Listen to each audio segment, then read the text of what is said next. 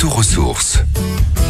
Cette semaine, nous visitons ensemble un lieu de mémoire à Metz, direction le fort de Queuleux avec le président de l'association du fort, Thierry Nicolas.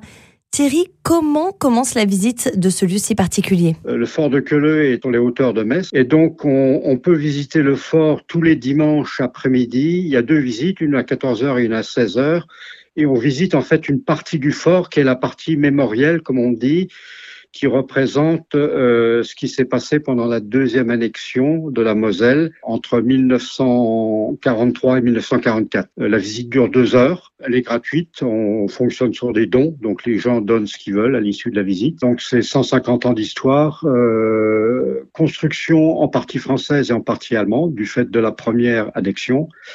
Et la deuxième annexion est une deuxième histoire dramatique pour la Moselle, comme pour l'Alsace d'ailleurs, euh, puisque là c'est l'occupation des nazis et là ça se passe plus tout à fait de la même façon. Quoi, hein. Pour les gens qui nous écoutent et qui ne connaissent pas le fort de Queuleux, à quoi ça ressemble? Comment c'est constitué? Il y a un extérieur aussi à visiter, me semble-t-il. Ça représente euh, grosso modo 44 hectares. Euh, c'est un endroit où on peut se promener puisque c'est boisé. Ça peut être la balade. Beaucoup de gens viennent se promener avec les enfants, viennent courir. Quelles sont les missions principales de l'association? Les deux missions, j'allais dire, de l'association qui a été créée par les anciens, hein, il y a 50 ans, hein, les statuts ont été déposés dans les années euh, 1970, c'est justement la mémoire, transmission de la mémoire, donc sous-entendu euh, recherche historique.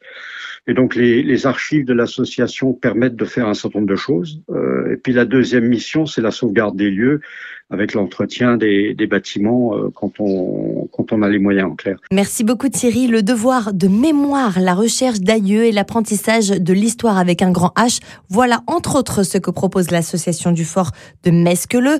Pour plus de renseignements, n'hésitez pas à vous rendre sur le site ou même à marquer la pause à Metz. Retrouvez toutes les chroniques de Sanef 177 sur sanef177.com.